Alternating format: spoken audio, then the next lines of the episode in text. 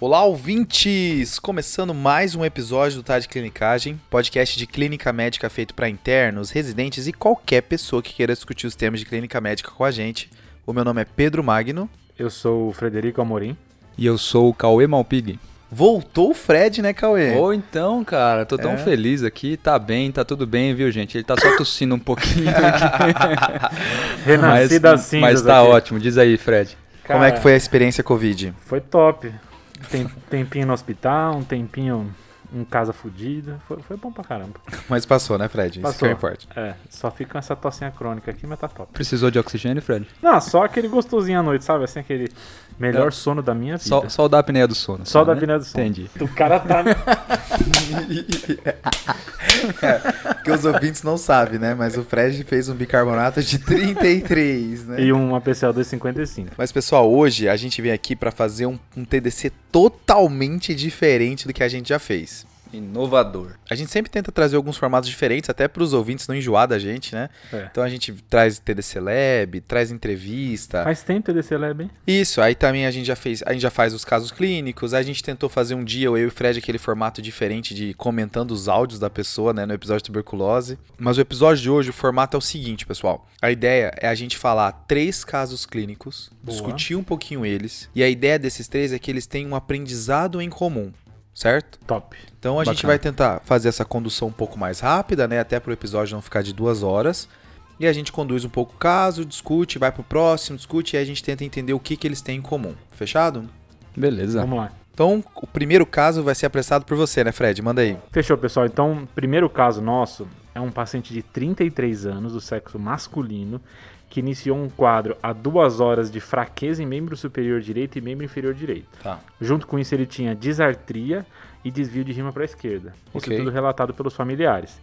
Eles falam que na, na ocasião ele ainda estava alerta, responsivo, mas ele chega ao hospital só respondendo a estímulo tátil, tá? Os familiares falam que nos últimos três meses o paciente tinha umas crises de cefaleia intensa, Tá bem. esporádica, associada a uma hiporexia. Ele parecia mais para baixo, comendo menos nos últimos três meses. Quando ele chegou, o exame dele ele tinha uma PA de 120 por 70, a frequência cardíaca de 90, com uma frequência respiratória de 21. Então, a princípio, sem alteração. A saturação dele também estava boa, a temperatura estava boa. No exame neurológico, ele tinha uma paralisia facial de padrão central, disartria e hemiparesia direita com hiperreflexia e tinha Babinski positiva direita. Tá bem. Foi realizada uma TC de crânio inicialmente sem contraste, que não mostrou sangramento, então eles optaram por fazer trombólise. O paciente tinha exames laboratoriais iniciais, nada de alterado, hemograma, função renal, nada, coagulograma, nada estava alterado. Ele teve uma melhora parcial do déficit depois da trombólise. Aí depois de tudo isso foi realizada uma TC com contraste, que mostrou uma hipoatenuação em ponte à esquerda e em tálamo. Tá. E aí foi feita uma arteriografia que mostrou uma oclusão de artéria basilar. Tá bem. Beleza. E aí, pessoal? A gente tá diante de um quadro, assim, bem característico de AVC, né? Uma síndrome piramidal, súbito, né? Em duas horas, né, Cauê? É isso aí. Acho que o- a, a característica aqui é que é um paciente de 33 anos de idade. Então a gente tá. Se a gente for resumir isso, a síndrome é uma síndrome do AVC em paciente jovem. Isso. Que a definição é quando o AVC acontece em pacientes abaixo de 50 anos de idade, tá? A ideia é que a- o seu leque diagnóstico aqui tem que ser um pouquinho mais amplo do que quando o AVC acontece em idades mais avançadas, né? Beleza. E aí, eu- o legal do AVC em jovem, Cauê, é que a principal causa ainda é a aterosclerose, né? A gente tá vendo pacientes assim, diabéticos mais jovens, dislipidêmicos mais jovens, todo o contexto de síndrome metabólica mais jovem, e isso pode fazer o paciente ter um AVC como as vias comuns, vamos dizer assim, né? É isso aí, né, Pedrão? Eu acho que, apesar da gente falar o AVC em paciente jovem, né, principalmente adulto jovem, né, a gente que é da clínica aqui, a gente tem que ir atrás de fatores de risco cardiovascular. Eu acho que a gente não pode esquecer disso, né? Apesar de ser mais jovem, é isso que a gente vai atrás mesmo. O que a gente estranha nesse paciente aqui, né?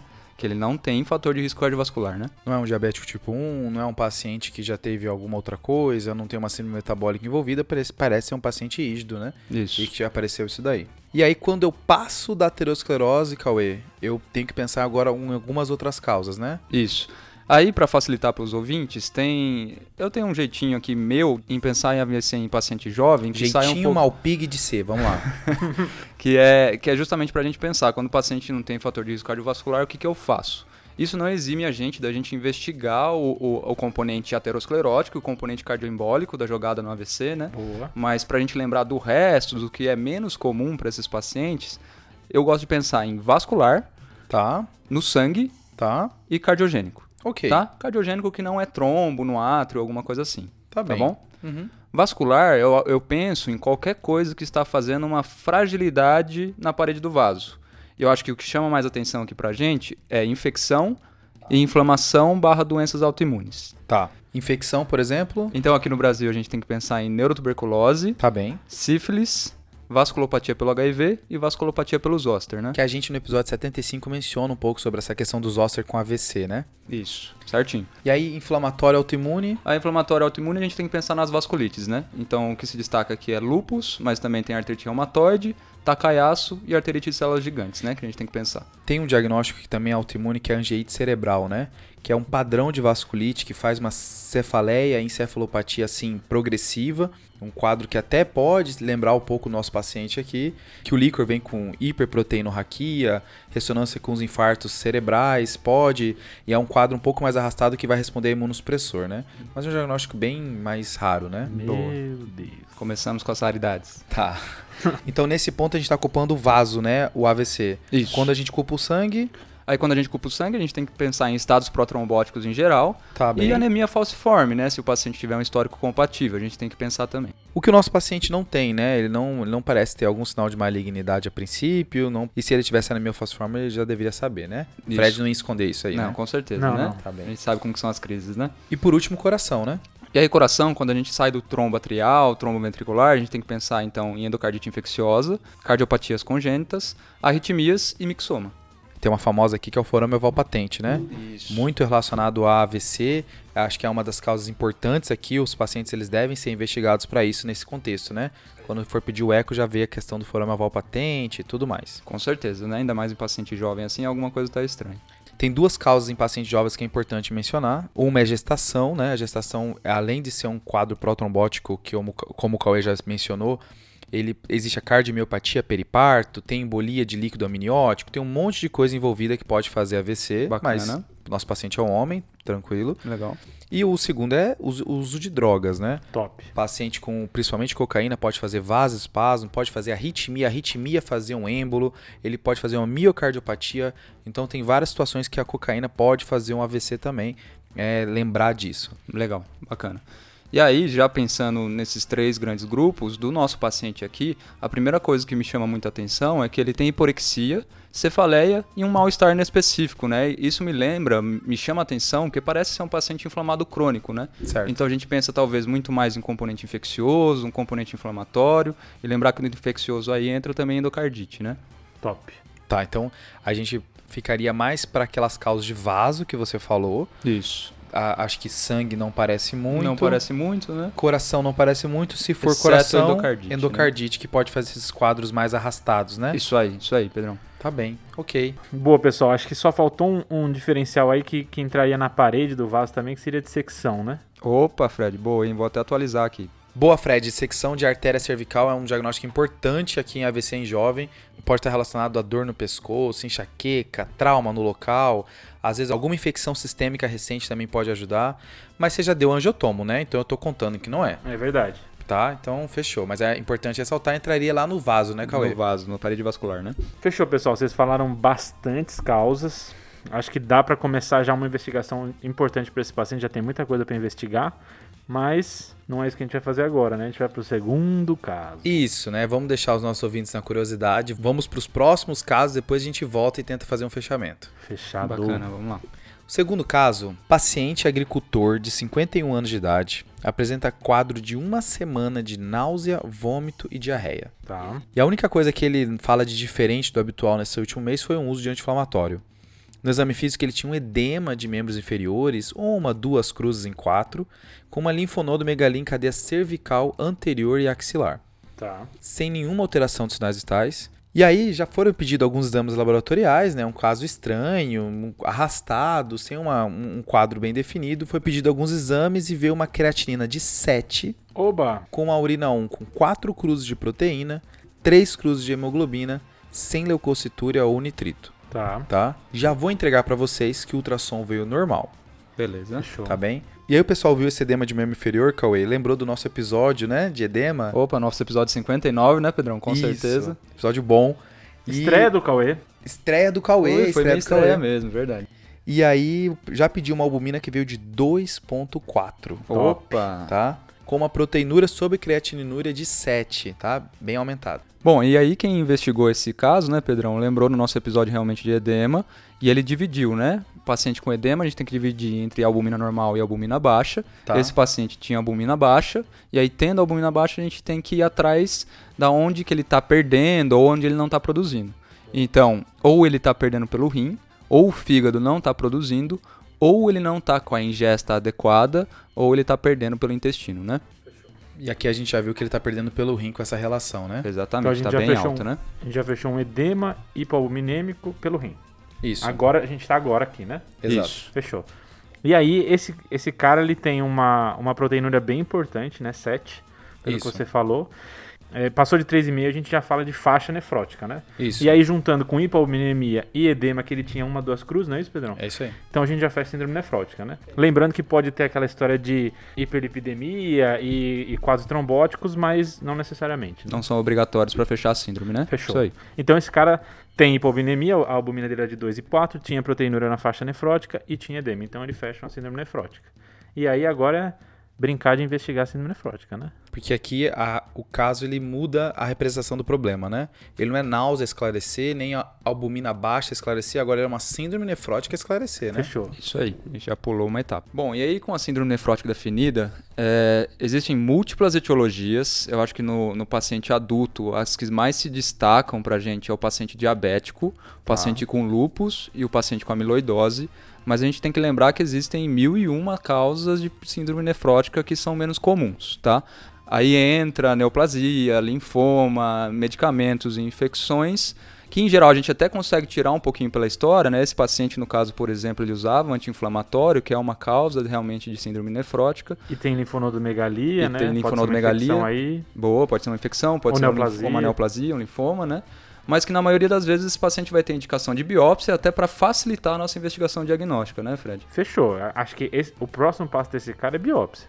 Acho que dá até pra rolar alguns exames em, em paralelo da biópsia, mas acho que vai ter poucas vezes que a gente não vai biopsiar uma nefrótica, né, Cauê? É, a, a gente pode deixar a biópsia de lado, principalmente no paciente diabético, mas tem algumas coisas que mesmo no paciente diabético a gente vai indicar a biópsia, né? Tá, então não diabético, a princípio eu vou, vou biopsiar todos, diabético depende, Isso, né? Depende. Depende principalmente da evolução dele. Tá. Mas aí são basicamente cinco coisas que vão indicar a biópsia numa síndrome nefrótica no paciente diabético, tá? Tá. Primeira coisa, é um aumento súbito da albuminúria, em geral 5 a 10 vezes no período de um ano de acompanhamento desse paciente. Foi uma evolução muito rápida do, da nefropatia diabética, né? Isso.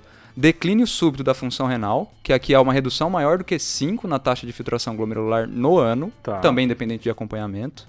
Presença de sinais e sintomas de doença sistêmica como lúpus, amiloidose, neoplasia. Ah, Tá tá. bem, né? Que Acho aí que- eu posso, o cara tem diabetes e uma coisa que tá causando nef- é, nefrótica, né? Isso, exatamente. Presença de dismorfismo eritrocitário, a gente tem alguma patologia glomerular que realmente não parece ser a diabetes, né? Legal. E albuminúria importante sem lesão de órgão-alvo compatível com a fase de diabetes do nosso paciente. Então, o diabético que tem uma retinopatia diabética, por exemplo, com proteinúria, você imagina que está na evolução do diabetes, né? Isso, pode ser uma evolução natural. Mas aquele diabético que está uma evolução da proteinúria, mas aquele diabético que tem um fundo de olho normal, um eco normal, pode ser algo que te leve a crer que você precisa de uma biópsia, né? Ok. Agora, por que, que a gente precisa de biópsia mesmo, Fred? É porque a- acho que a ideia é que a biópsia. Você pode até pensar nas causas de nefrótica pré-biópsia, né? Então, às vezes ele vai te dar dicas para você já pensar na etiologia, mas a biópsia vai te dar o padrão da patologia e esse padrão aí vai, vai restringir o- o- as etiologias, né? A funila, então, né? Afunila demais. Legal. Que tem aqueles padrões famosos, né? Então, É. lesão mínima, membranosa, GESF. Aí o que vier, você consegue, às vezes, ah, não, peraí, com isso aqui tá mais para esse lado a doença do paciente, né? Essas doenças em si podem ser primárias, né? Mas ao mesmo tempo elas podem ser secundárias. Então, achei o padrão, agora listinha. O que que causa esse padrão de, de doença, né? Legal. Mas assim, esse paciente ele não é diabético, ele não tem nenhum antecedente médico, assim, importante. E ele foi biopsiado, já vou entregar para vocês, tá? Olha Manda, sim. manda Boa. pra a nós. biópsia veio com padrão de membranosa. Pô, eu achei que era lesão mínima, né? Tem um Mine na jogada aí. E aí tem esses linfonodos também, que pode ser linfoma, né, Fred? Até por isso da lesão mínima, né? Top. Mas não é. Então a gente vai ter que ir atrás do componente de nefropatia membranosa mesmo, né? Então bora, bora. Então, das causas de nefropatia membranosa que a gente tem que lembrar, é, vai ter a nefropatia membranosa primária, que não parece ser o quesito do nosso paciente, é um paciente que tem uma linfonodomegalia, parece ser mais uma causa secundária. Tá, Dessas causas, a gente pensa principalmente em câncer, né? Principalmente carcinomas, legal. sífilis, lúpus e HBV. Certo. Doenças que dão muita dão tudo, né? Isso. Cara, além dessas, tem também aque- aquela categoria que sempre fica separado, né? Que é drogas, né? Para esse paciente pode ser também porque o AINE entra nessas drogas, Uhum. além de anti-TNF, né? Então tem umas... a ARNI entra tanto na lesão mínima quanto na membranosa, né? Exato. Isso. E ah, tem outras medicações aí malucas, mas só para lembrar que droga pode causar, né? E aí você falou de algumas infecções, então o linfonodo dele entra na jogada, né? Isso. A gente tem que investigar melhor, ver se tem alguma dessas infecções. E talvez o lupus, né? Mas ele não teve mais nenhum comemorativo. comemorativo. O lupus né? aparecendo só com linfonodomegalia Estranho não faz demais, muito né? sentido, É. né? Ficaria Fora que é homem, né? infeccioso. A gente, uma das E é homem, né? primeiras verdades que o TDC falou lá no- nos primeiros episódios, que é doença de homem que dá em mulher e doença de mulher que dá em homem, prepara que vem bucha, Vem né? coisa Então, ruim, né? não é comum. Cara, mas pior que lupus em homens é, é- é sempre uma coisa que ancora a gente pro outro lado, né? É o cara difícil. tem tudo pra lupus, só que você fala, puta, é homem? Não Uhum. deve ser. Não sei, isso já, já pegou peça É. em mim algumas vezes. Mas quando vem, vem florido também, Vem, né? Porque pô. os lupus em homens que eu vi Péssimo, é ruim, né? viu? Pé- É ruim. Fechou, pessoal. Entendi que vocês querem alguns exames, talvez ir atrás desse linfonodo. Vou ver aqui com o pessoal que tá conduzindo esse caso, já trago pra vocês. Vai dosar IgG4 ou não? não, não. É uma das causas também, né, É. né, Fred? Mas bem raro. A gente... Vamos evitar falar de GG4. É, tem causas mais raras aí, mas eu acho que não entra na Todo jogada mundo da aqui não. clínica gosta de falar de IgG4. Pra depois. Ah, tá bem. Esse é o momento de pausar, pensar nos dois casos que já foram falados, que a resposta já tá vindo já. Vamos pro terceiro caso? Bora. Vamos lá. Então, o próximo paciente é uma mulher, 23 anos, de antecedente. Ela tem uso prévio de cocaína e drogas injetáveis. Ela apresenta manchas eritematosas há 10 dias, levemente descamativas, de início em extremidades, progressão para tronco e não pruriginosa. Associa febre não aferida há 4 dias, diariamente, com calafrios e mialgia. E ao exame, ela tem um exantema maculopapular confluente, difuso, com acometimento palmo-plantar e também tem linfonodomegalia difusa, tá? Opa! Cauê, agora você deu a dica. Palmo plantar é sífilis, não a gente tem. enrolando o pessoal até aqui no terceiro caso, o Cauê já entrega aí, né? A, a gente fazendo todo o mistério, nossos casos, o seu você já dá de pronto, assim. Porque assim, na minha cabeça, palmo plantar é sífilis, até que se prove o contrário. Ou você não tinha essa impressão também, Pedrão? Com certeza. E incomodava, né? Porque parece que, não, tem mais coisa e eu tô deixando passar. Exato. Então, acho que é importante a gente falar aqui um pouco do diagnóstico diferencial de lesões palmoplantares, né? Top. Que é, o- que é uma coisa bem importante nesse paciente. Porque o rash difuso, é, a linfonodomegalia, talvez seja um sintoma guia mais difícil de perseguir. Então, vamos tentar ver se tem alguma coisa na região palmo-plantar que me ajuda a identificar o que tem nesse paciente. Eu acho legal isso porque isso é uma das poucas dicas que vão fazer grande diferença pra mim no na avaliação de um rash, né? Tem todo o es- o esquema de como é que é o rash, etc, mas acho que o fato de acometer palma e planta me faz trazer algumas etiologias bem específicas, eu não sei o que você acha. Com certeza, Fred, mas acho que é importante falar isso que vale um episódio só de rash do TDC, né? Com certeza. É um, é um episódio difícil de fazer, porque não vai ter imagem no podcast, mas tem algumas dicas muito boas, né? Então, se pega a região de palmo plantar, se respeita a linha média para pensar em zoster, tem várias coisinhas assim, o, tipo da lesão primária, se é macular, se é vesícula, se é maculopapular, então se é pustular, então tem algumas coisas podem dar uma dica, de repente a gente junto com as redes sociais consegue entregar essa informação legal pro nosso ouvinte, mas fica para o próximo episódio. Aqui a gente vai tentar dar dica de quando tá, quando pega a região palmo plantar, o que pensar. Quer dizer que a gente já fez um episódio que tem fórmulas, falando de fórmulas no podcast, e agora Verdade. você quer fazer um falando de lesões de pele num podcast. Só É. pra saber se é isso. É basta chamar a pessoa certa, né? Porque quando a gente chamou a Joane pro de fórmulas, deu certo, É né? verdade. Tá? Então vamos lá. Então a gente, quando pega a região da mão, região do pé, a gente pensa de cara sífilis, mas a gente tem que ampliar o nosso leque diagnóstico aqui. Boa. Então a gente vai dividir em três grupos aqui para os nossos ouvintes, tá? Vai ser o grupo de doença sistêmica infecciosa, Legal. sistêmica não infecciosa e dermatológico, Fechou, fechou. tá? Então doenças infecciosas, a primeira sífilis, né? Junta linfonodomegalia, febre, o rash. Tá. Meningococcemia também pode fazer esse quadro de febre. É, endocardite é importante aqui. E aí chama aquele histórico dele de uso de drogas, né? Tá bem. Sarampo também pode acometer mão e pé boca, né? Uma clínica diferente, tem aquela ideia do rash ser na região retroauricular, né? Pode ajudar. E, e não foi descrito se tem manchas de Koplik. Tá bem, tá. Existe a síndrome bem famosa, mais da pediatria, né? Mas às vezes aparece nos adultos, que é aquela síndrome mão-pé-boca, que é o Coxsackie que faz isso, né? Top. E assim, a gente tá falando de lesões de- aleatórias, né? Lesões mac- maculopapulares, é, purpúricas. Mas é, se tiver vesícula, lembrar que eu posso ter um quadro de varicela, herpes simples, tudo pode pegar ali em região da mão e pé também. Legal. As doenças sistêmicas não infecciosas, a gente vai resumir em lupus pode fazer, estio pode fazer também, tá? É aquele rash evanescente. Eu Isso. gosto dessa palavra. Tem, uma, tem algumas doenças hematológicas que entram aqui também, por exemplo, mastocitose pode fazer essas lesões cutâneas também difusas. E tem aqueles linfomas de células T, que tem a- aquela micose fungoide, tem aquela síndrome de Cesarri, né? Que é linfoma, né? O linfoma, que é um linfoma bem grave, né? Esse linfoma de células T. Tá. Uhum. Das dermatológicas, vai sobrar a psoríase, pode pegar essa região. Líquen plano também pode pegar. E a gente colocou aqui uma roubada, mas só para ficar fácil de entender, que as farmacodermias também podem pegar mão, né? Dress, ele tem uma multiforme, pode pegar. Até aquelas farmacodermias leves, né? Aqueles rastros maculopapulares de hipersensibilidade, né? Então não precisa ser um quadro tão grave como DRES, etc, pra gente suspeitar que pode ser droga. E é muito comum, né? Show. O quadro do nosso paciente parece até ser mais infeccioso. O Cauê não descreveu aquelas púrpuras retiformes da meningococcemia, não descreveu aquelas lesões de gênio e nódulos de óseo que pode pegar a mão, parece ser um quadro mais difuso.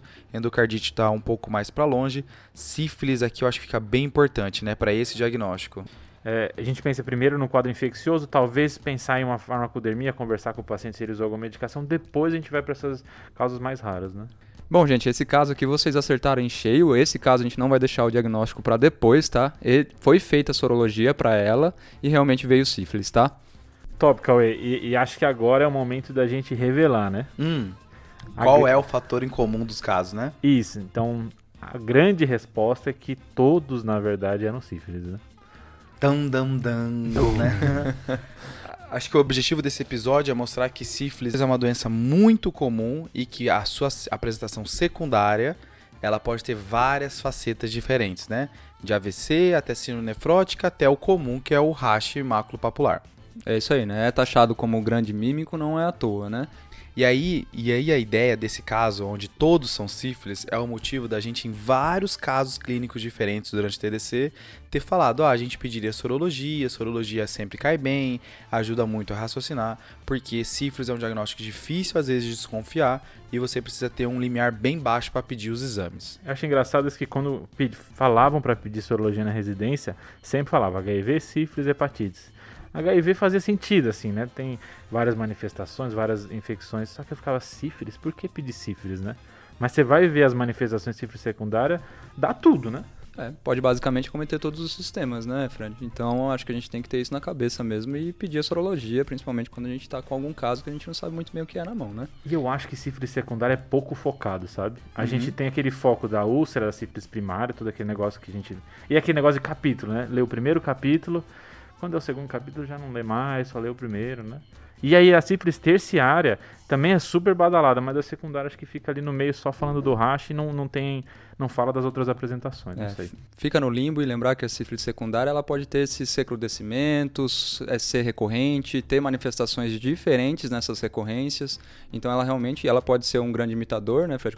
Em vários tipos de ocasiões, né? No mesmo paciente às vezes e a gente perde esse diagnóstico, né? Então a sífilis secundária, Cauê, ela pode ter várias apresentações, como você disse. Pode ir até do seu paciente que era usuário de drogas, onde ele tinha febre, rash, linfonodomegalia, podia ter artrite também. Pode fazer um quadro de hepatite, e o TDC no episódio de icterícia fala um pouquinho de sífilis lá. Top. Tem- e pode fazer um quadro renal, como foi o meu paciente, o agricultor, onde pode fez uma síndrome nefrótica, também pode fazer uma glomerulonefrite. E tem a ideia também de fazer alguns sintomas neurológicos, como o paciente do Fred, que foi um AVC, né, Fred?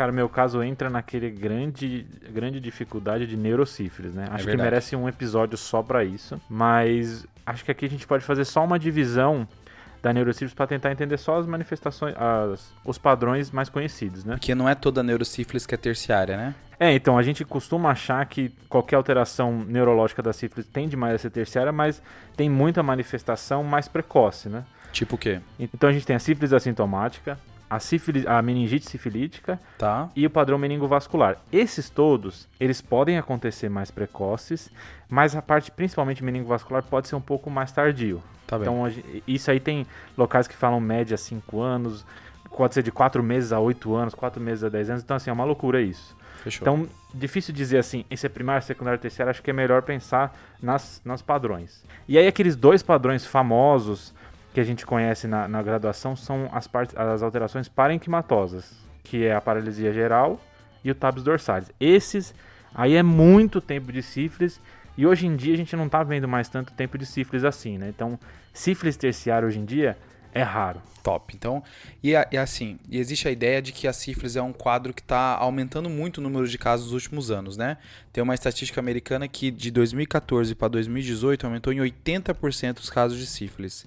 Então é importante a gente ter sempre esse diagnóstico aí que pode se encaixar em várias síndromes diferentes. É, Pedro, e até por esse motivo a gente tá vivendo sífilis, mas na fase precoce mesmo, né? A gente tá vivendo uma nova epidemia de sífilis aí, mas no momento a gente tem um tratamento efetivo e quem trata não chega naquela fase que o Fred falou então, que é mais a sífilis terciária, né? Depois de 5, 10, 20 anos de doença, né?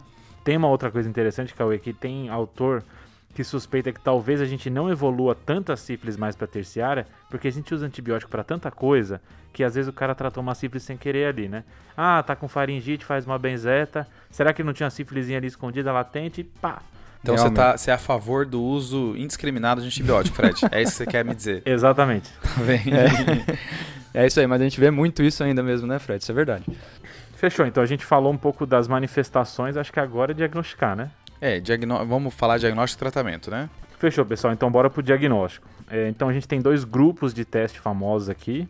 Então a gente tem os testes treponêmicos, que é a sorologia para sífilis mesmo. E a gente tem os testes não treponêmicos, que é uma avaliação indireta da, da atividade da sífilis, né? Tá. Então os testes treponêmicos vão dizer que essa pessoa teve contato com sífilis, ela pode estar ativa ou não. E os não treponêmicos vão me falar a atividade da doença. Acho que essa é uma divisão importante da gente fazer. Bacana. Então, eu só consigo medir a atividade da doença com os não treponêmicos. E Show. O, e o outro contato com a doença, fechou? Fechou. Certo. Qual que é a estratégia geralmente usada? Tem duas. A, a primeira, que talvez seja bem disseminada, é aquela em que eu faço um não treponêmico primeiro. Tipo VDRL, né? Exato. Se ele vier negativo, aí eu não faço mais nada. Se ele vier positivo, eu confirmo com um treponêmico. Então, se eu tiver VDRL positivo e tiver um treponêmico positivo, pronto, fechei sífilis. Certo. Um dos exemplos do teste treponêmico é o FTABS, né? É, a gente tem vários tipos parecidos, a gente tem TPHA, tem- dependendo do serviço que você tá, pode ter um, um- um diferente, mas eles vão ter a mesma função. Ok, então os dois positivos está feito o diagnóstico. Exato. Agora eu posso ter um outro cenário, onde o primeiro é o VDRL, ele veio positivo, mas aí quando eu faço o treponêmico, ele vem negativo. Certo. Certo. Duas coisas aqui. Ou o meu treponêmico tá errado, e aí eu posso tentar fazer um outro teste diferente treponêmico para tentar confirmar a sífilis, ou é um falso positivo do VDRL. Que, por exemplo, positivo a quando? Tem dois cenários que ele positiva. Em doenças agudas, Tá. infecções agudas, mononucleose, malária, brucelose, loucuras. Tá bem. Isso é menos de seis meses. Mais seis meses, doenças crônicas, lúpus, HIV, hepatite C e hanseníase. Hanseníase é importante aqui. Boa. Beleza. Então a, a gente tem um, um- um outro cenário onde o VDRL vem negativo. E aí vai depender um pouco de que estágio que a sífilis está.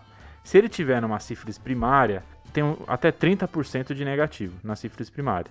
Se ele tiver na sífilis secundária, e isso é uma informação top, quase 100% dos pacientes com sífilis secundária têm VDRL positivo. Ok.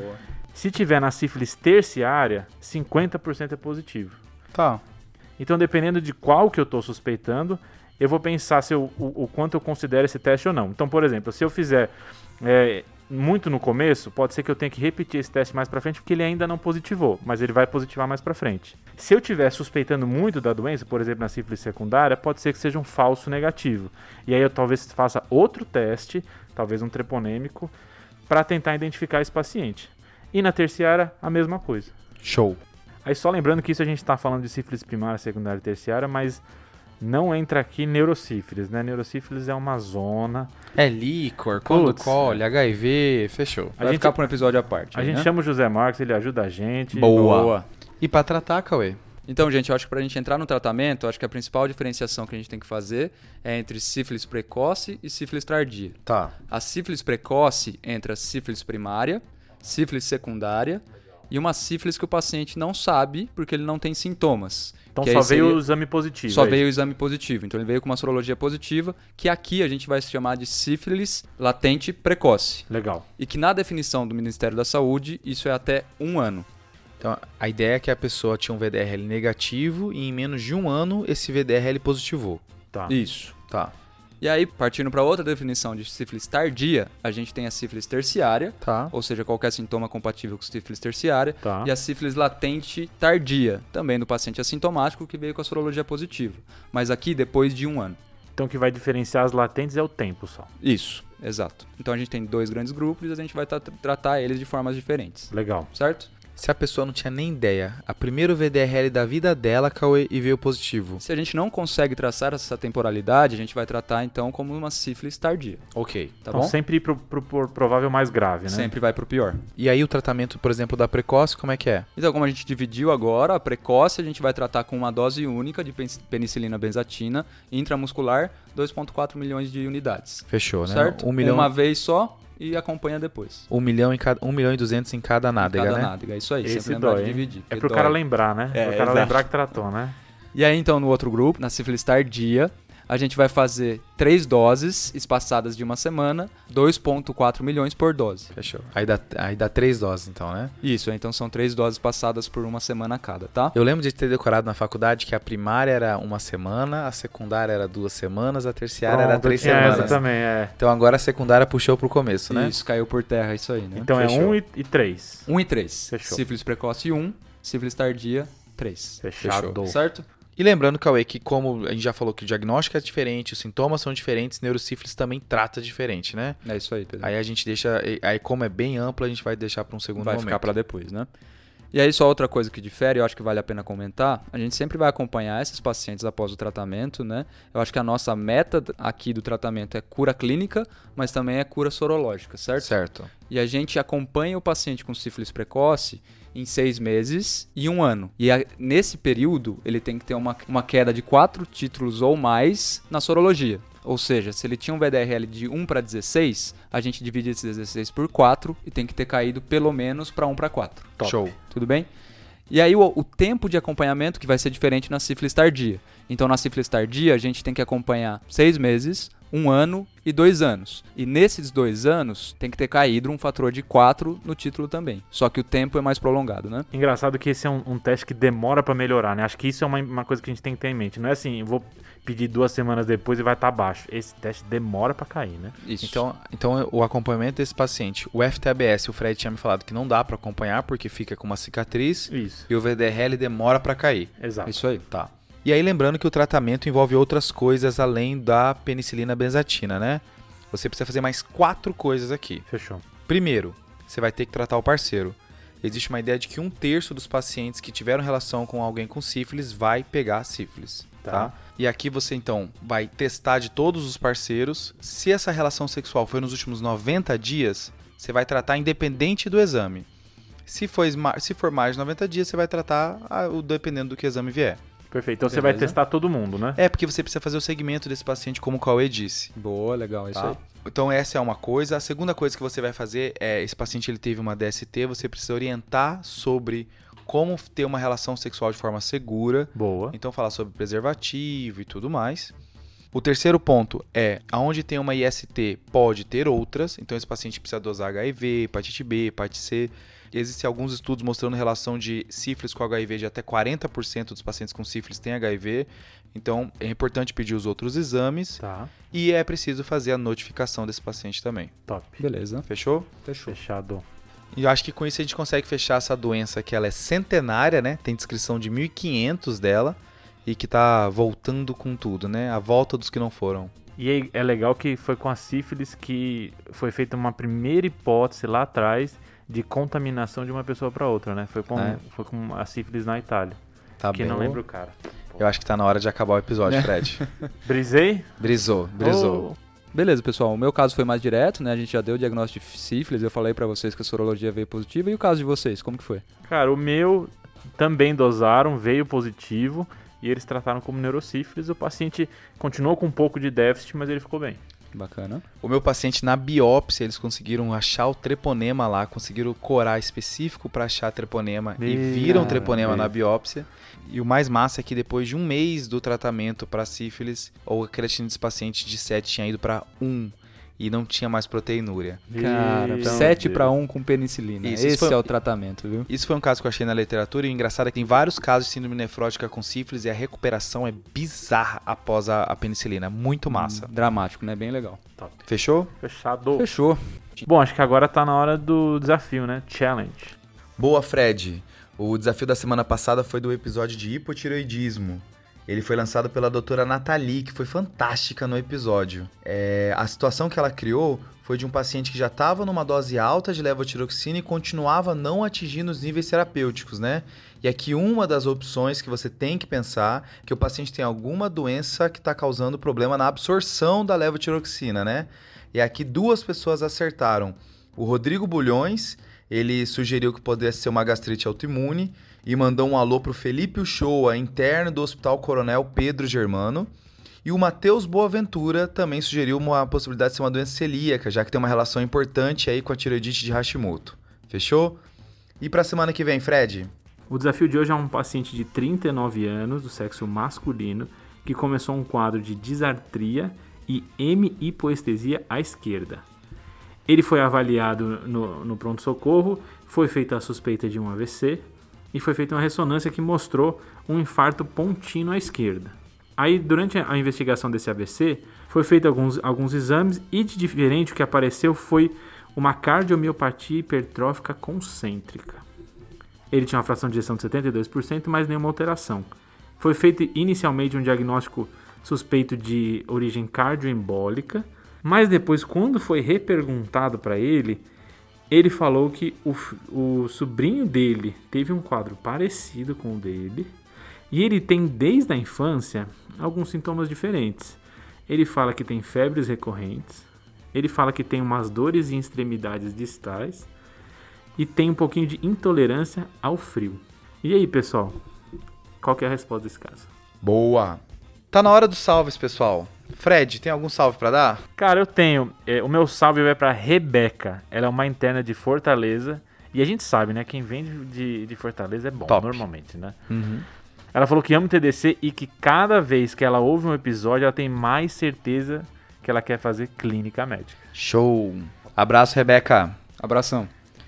O meu salve, pessoal, vai para Fernanda Malheiros. Ela fez, ela é do quarto período da medicina da Estadual de Minas Gerais. Ela falou que começou a acompanhar o podcast depois que o amigo Lucas dela recomendou. Então, um abraço pro Lucas também por ter compartilhado. Boa, Lucas. E o mais massa é que ela falou que ela não ouvia podcast antes do TDC. Isso é massa, sabe? Que aí ela criou uma cultura, né? Aí agora viciamos ela no, no- em podcasts. Top. E o outro abraço que eu queria dar, fazendo as vezes do Fred, que só faz salve pra pessoa que é próxima, eu queria mandar um salve pra Vanessa Dayana, uma enfermeira lá do Pronto Socorro do Hospital São Paulo, que ela me parou no meu corredor, falou que gostava muito do EDC, então tá um abraço aí, Vanessa. Top. Pô, abração, Vanessa. Bom, então meu salve vai pro Guilherme Andrade. Ele é um interno do sexto período, lá de Recife, da Faculdade Pernambucana de Saúde, e falou que escuta a gente em todo lugar, na academia, fazendo serviço de casa, andando com a cachorrinha na rua. Muito bacana isso também, né? Pelo menos você consegue enriquecer aí seu dia a dia um pouquinho, né? Muito obrigado pela audiência, viu, Guilherme? Abração. Abraço, Guilherme. Fechou? Pessoal, lembrar de seguir a gente no arroba Tade Clinicagem lá no Instagram, no Twitter. Compartilha com seus amigos, que nem o Lucas compartilhou com a Fernanda. E comentem também um pouquinho com a gente o que vocês acharam desse formato novo de episódio, de três casos e uma discussão um pouquinho mais breve, né? E ficar escondendo pro final o diagnóstico, né? É isso Eu aí. sei que deu uma agonia aí, mas é pro bem. É pra, é pra um objetivo maior, É pessoal. pra, é pra fomentar o diagnóstico diferencial, é isso aí. Fomentar, gostei. Falando em diagnóstico diferencial, Cauê, seria legal ter um, um local onde você consiga ver os principais diagnósticos diferenciais para as principais queixas no pronto atendimento, né? Puta, isso é muito bom, né, Pedro? Ia ser legal, né, Fred? Se tivesse um formato diferente também seria interessante. Abraço, pessoal. Legal, abraço. Valeu, falou, falou, falou, falou. falou. Esse podcast tem como objetivo educação médica. Não utilize como recomendação. Para isso, procure o seu médico.